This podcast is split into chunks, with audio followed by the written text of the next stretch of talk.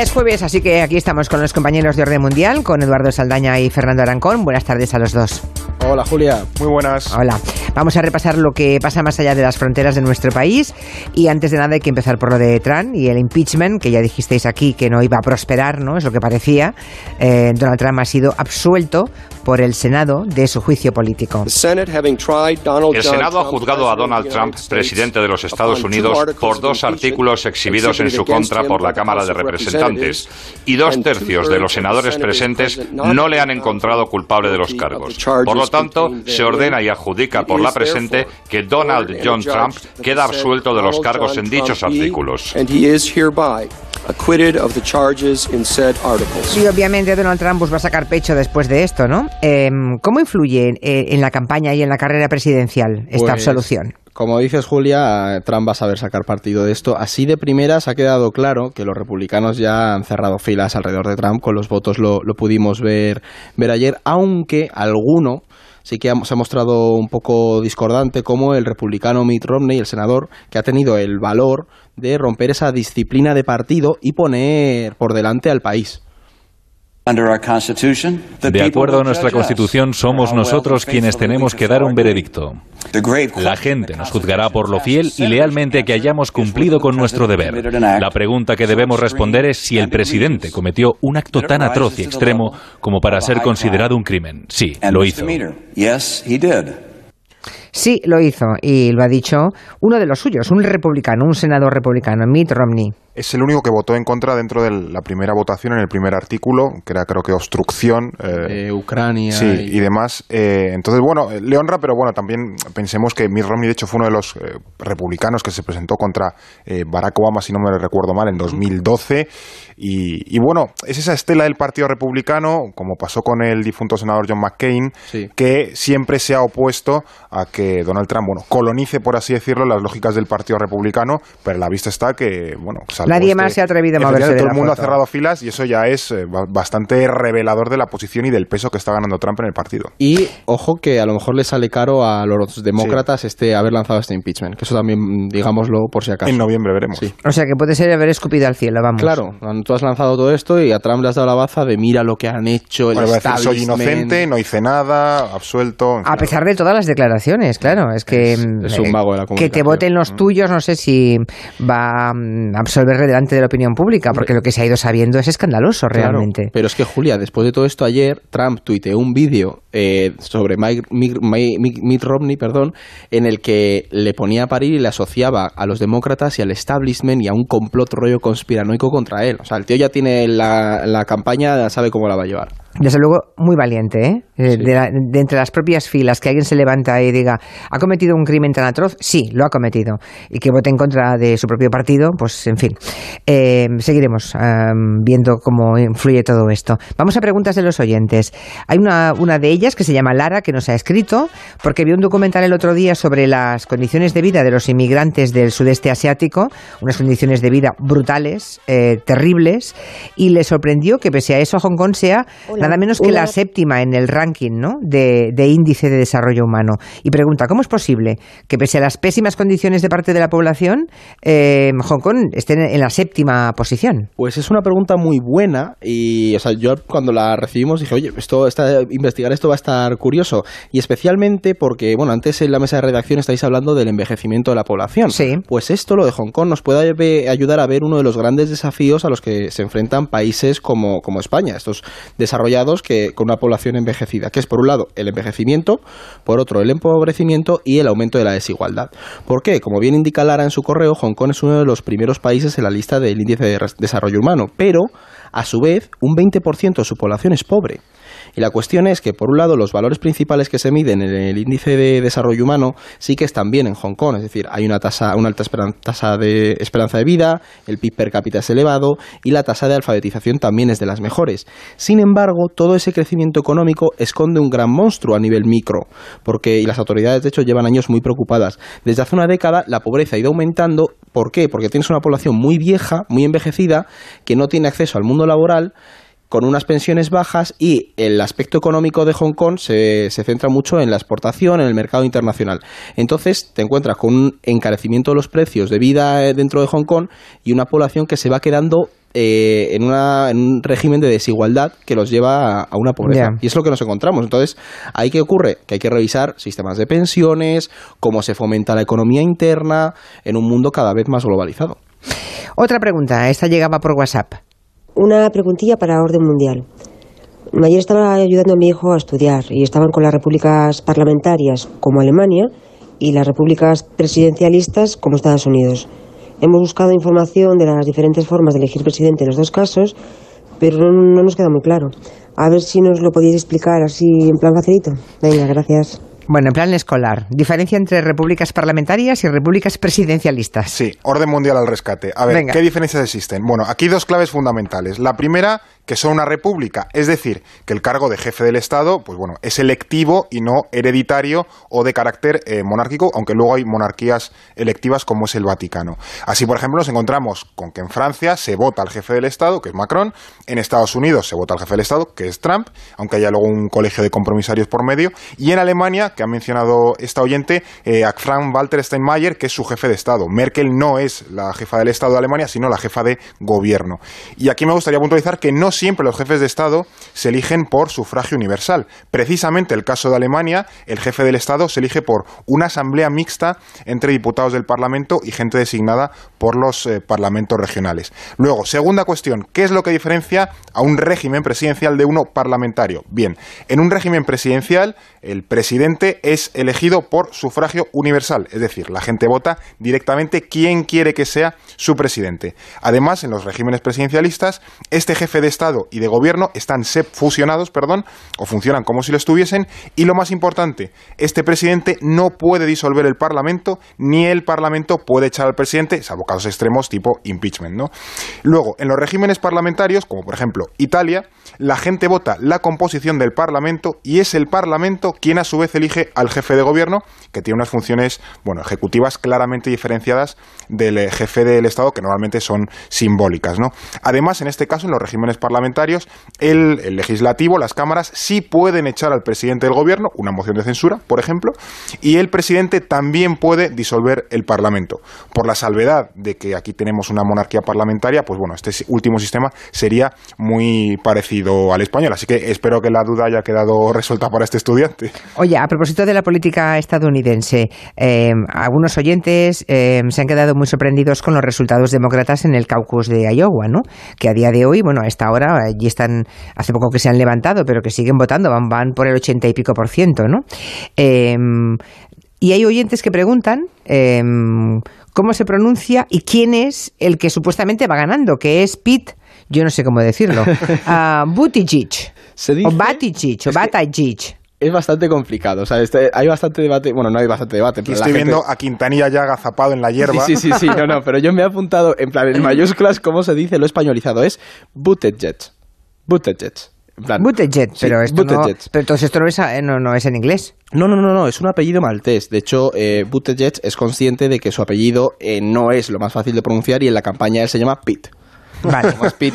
pues, el señor Pitt, claro, es que ya me contarás. Eh, no ha sido una sorpresa que, este hombre saque ese resultado de los caucus de Iowa porque sí que era uno de los candidatos favoritos en este estado. Pero, eh, bueno, ha invertido muchísimo en este caucus y a sus 38 años es un ex militar abiertamente homosexual y cristiano que ahora mismo está llenando las portadas de prácticamente todos los diarios del mundo. Sin embargo, ojo, conviene calmarnos un poco porque el caucus de Iowa es importante pero no determinante tendremos que ver cómo utiliza Buttigieg toda este, esta visibilidad que está obteniendo para eh, posicionarse. Porque, bueno, hay otros candidatos como. Pero interesante, pero es interesante, ¿eh? porque yo he leído de él, maneja, habla ocho idiomas. Sí.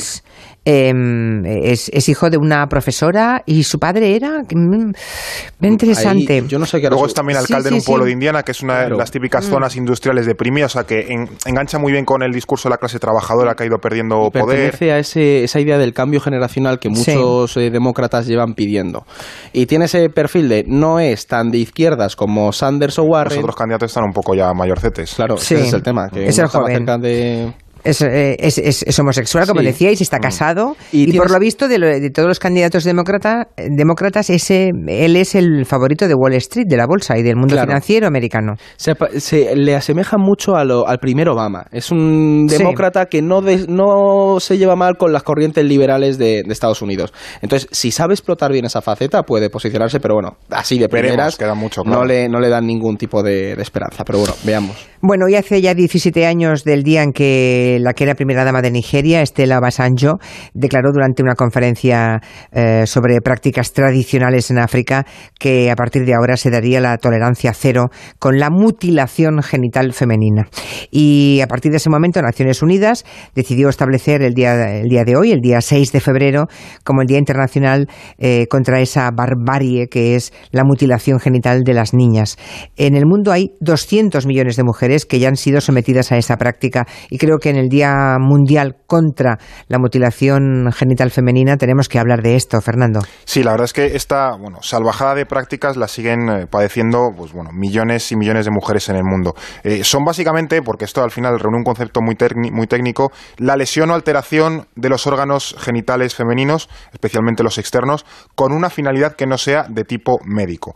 Eh, una de las más conocidas y, y extendidas es la ablación del clítoris, por ejemplo, pero bueno, no es ni mucho menos la que se lleva a cabo y como has mencionado, hasta 200 millones de mujeres en el mundo, bueno, las han, las han padecido, ¿no? Y lo peor es que en determinadas zonas del planeta es algo que está totalmente extendido. Por ejemplo, UNICEF estima que en lugares como Somalia, Guinea o Djibouti, más del 90% de las mujeres han sufrido mutilación genital y, por ejemplo, en otros países potentes de la zona del continente africano, en Egipto es un 87% y en Etiopía un 74%. Además de que los riesgos de este tipo de barbaridades pues son más que evidentes, ¿no? Complicaciones que pueden surgir en una operación, eh, bueno, en un sitio como Somalia, por ejemplo, pues bueno, puede acabar derivando en infecciones, pero es que también acaba derivando en problemas menstruales, sexuales, en futuros partos. Y eso, por supuesto, también hay que añadir las secuelas psicológicas que algo así pues puede dejar en una persona y que son devastadoras, ¿no? Entonces, bueno, que en ningún aspecto este tipo de prácticas tiene beneficios. Todo, todo, todo son eh, problemas, se mire por donde se mire. Desde, desde luego. Em, el, origen cuál es? Porque hay algunos que se empeñan en mantener, en, relacionarlo con la religión y no tiene nada que ver. A ver si lo contáis, no, a ver si lo sabéis contar. hay que intentar evitar esa asociación de, la mutilación genital con, por ejemplo, el Islam. Se, se suele asociar mucho y no está nada claro, de hecho, cuál es el origen de esta práctica, pero lo que sí que se puede asegurar es que es anterior al Islam o al cristianismo.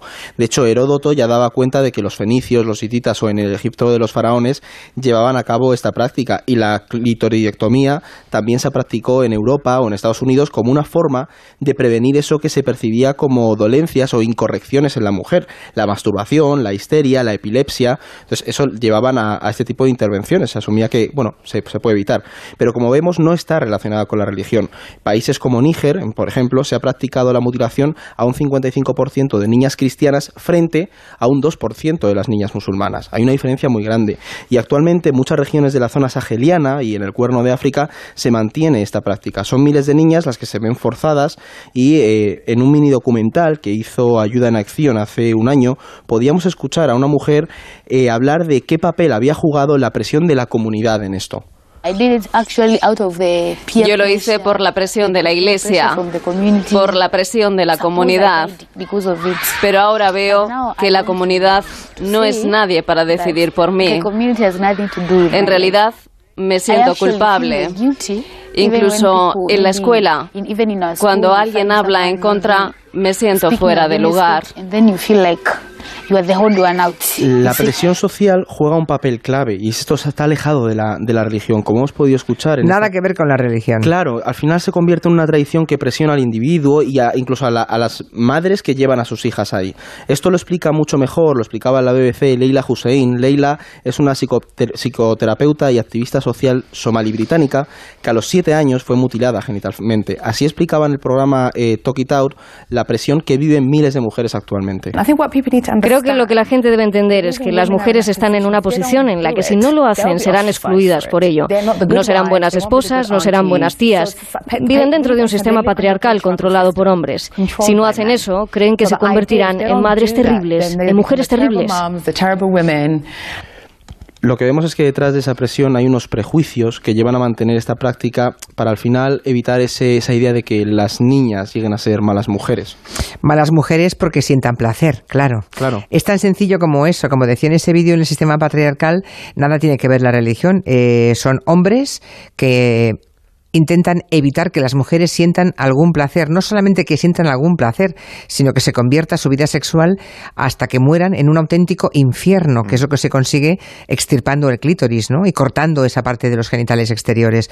El clítoris es el órgano de placer por excelencia de las mujeres. Si le quitamos eso, pues las mujeres dejan de tener ningún interés sexual en ningún otro mm, hombre. Una de las creencias, de hecho... Esa es la eh, clave, esa es la clave. Prohibir el placer para las mujeres. Creen, una de las, de las claves es que en algunas regiones se cree que baja la libido de las mujeres, por ejemplo, si se realizan estas actuaciones. Entonces, que es una de las motivaciones que hay detrás, que es una se pone un mal cuerpo cuando hablamos de este tema, Julio. Claro, es que por supuesto que baja la libido. Si es el órgano, el clítoris es el órgano por excelencia de placer de las mujeres. Obviamente, mm, le extirpamos, las mutilamos y cortamos cualquier tentación de raíz, ¿verdad? y eso no tiene nada que ver con la religión, tiene que ver con el patriarcado. y al final eh, son ellas o sea, por ejemplo, Leila Hussein en su charla hablaba de que con siete años a ella la intervinieron, la mutilaron genitalmente y ella lo normalizó.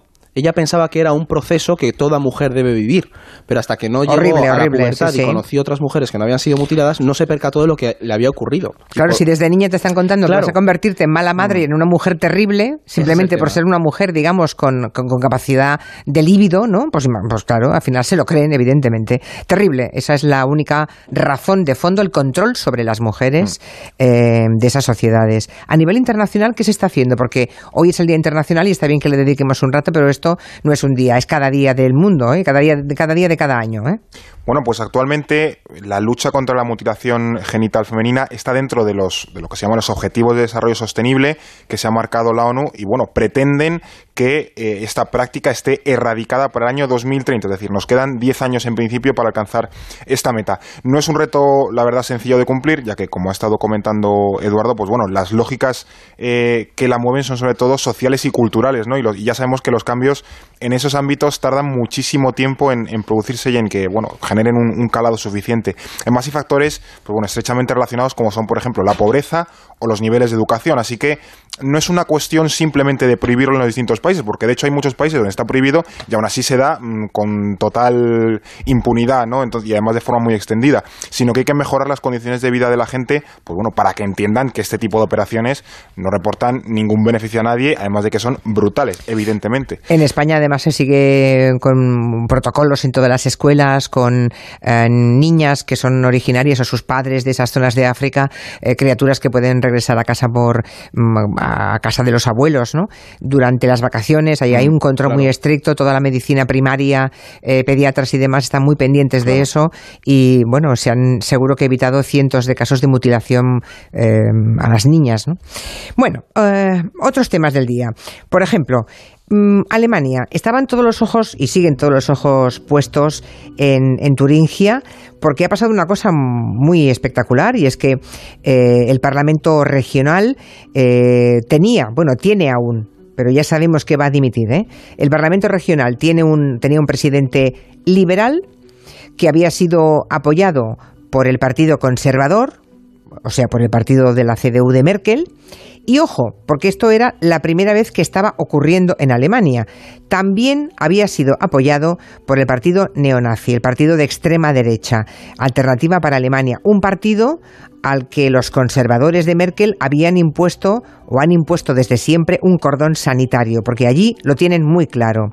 Bien, la decisión, porque de pronto creo que el voto era secreto, y ante el voto secreto alguien se saltó la disciplina de partido y el terremoto ha sido que un liberal ha sido escogido presidente de Turingia con los votos de los neonazis, de la extrema derecha alemana. Merkel, que estaba de viaje oficial en Sudáfrica, ha reaccionado al instante, ha dicho que era imperdonable que tal cosa ocurriera y hace tres horas ya ha pedido que se disolvieran las cámaras, que dimitiese el candidato liberal escogido, aunque no era de su partido. ¿eh? Y parece que le han hecho caso, ¿no? Sí, vamos a ver, la situación ha tenido una amiga mm, curiosa. Lo explico así rápido también para eh, estar en antecedentes. Turingia, un estado al este de Alemania, una zona donde, por cierto, la extrema derecha es donde más réditos obtiene, gobernaba la izquierda, el partido que se llama así, la izquierda, Die Linke, eh, apoyado por socialdemócratas y verdes. Bueno, pero se celebran elecciones y no llegan a la mayoría absoluta, así que el Parlamento queda bloqueado. Eh, esta izquierda, pues bueno, esperaban salir eh, reelegidos por mayoría simple, pero eh, bueno, la CDU de Merkel y los eh, nacionalpopulistas de AFD, de Alternativa por Alemania, decidieron apoyar al candidato liberal, sumando un voto más que el bloque de izquierdas. La otra opción, pues bueno, era abstenerse y permitir el gobierno de izquierdas o bueno, acabar repitiendo las elecciones. Así que este voto de centro derecha, junto con AFD, pues como ya las comentaba, es un auténtico shock porque rompe, pues bueno, la clara doctrina que se había marcado en Alemania de ni de apoyar ni apoyarse en la ultraderecha.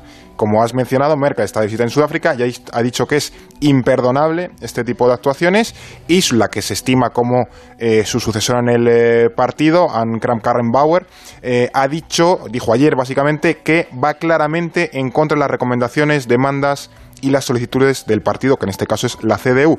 Así que bueno, eh, se temían un efecto contagio, que se rompiese el, criterio y han decidido, pues bueno, eh, recular porque no tenía ni pies ni cabeza. El tema es que el de el candidato, bueno, el candidato, el que ha apoyado este, este candidato liberal, eh, pero bueno, es el de la extrema derecha, que era Bjorn Hocke, es un pieza de cuidado. Es la parte más extrema de este partido que ya es extremo. De hecho, como su facción se llama, creo que el ala. Eh, y de hecho está en el radar del CNI alemán. Se sabe autodefinir. Sí, sí, sí, lo, tiene muy claro, ¿no? Claro. Eh, y está en el radar este personaje del CNI alemán, que tiene allí el nombre de Oficina Federal para la Protección de la Constitución, porque directamente en ese CNI alemán creen que el objetivo de este joque es claramente subvertir el orden constitucional alemán. Así que, bueno, este candidato eh, liberal ya ha dicho que dimite después de la que se ha montado, que era clamorosísima, y probablemente Turingia, pues bueno, vaya a unas nuevas elecciones. Nuevas elecciones, ¿verdad? Claro. Porque quien ganó fue la izquierda, además, pero o sea que no sumaban mayoría absoluta, ¿verdad? Y entonces se encuentran en situación de bloqueo, como la que teníamos aquí, ¿no? Eh, en España, y en vista de que nadie cedía, pues bueno, em, pero ha sido muy interesante ver la reacción rapidísima de Merkel diciendo imperdonable, mm. hay que revertirlo ningún eh, presidente de uno de los lands puede llegar aupado por la extrema derecha, por los neonazis, y le han hecho caso. Van a disolverse esas cortes y van a el Parlamento y van a hacer nuevas elecciones. Yo, Julia, ¿qué elección? por añadir una cosa, eh, parece que en Alemania sí que están recordando el papel que jugaron los conservadores en el auge de, los extremismos en su momento. de los nazis allí. de los nazis, sí, es algo, sí, sí. es algo que no tenemos que olvidar, que los conservadores jugaron un papel muy importante en frenar a esa extrema derecha, porque cuando conniven con ella... Su pasividad y su claro, Se los come, se los come. O sea, tú no puedes, los introduces y al final te acaban comiendo terreno. Y es algo que en Alemania sí que tienen una, doctrina de los conservadores no podemos caer en siempre, eso. Siempre estarán enfrente de la extrema derecha y nunca a su lado. Muchos podrían aprender, pero... Sí, pero bueno. De momento los alemanes lo tienen muy bien, muy bien aprendido. Hasta la semana que viene, chicos. Cualquiera que desee preguntar la Orden Mundial pueden hacerlo o enviando un correo a nuestro programa, arroba Julián la Onda, o a ellos, contacto arroba elordenmundial.com, a través de redes sociales o a través de nuestro WhatsApp. Hasta el próximo jueves. Adiós. Adiós.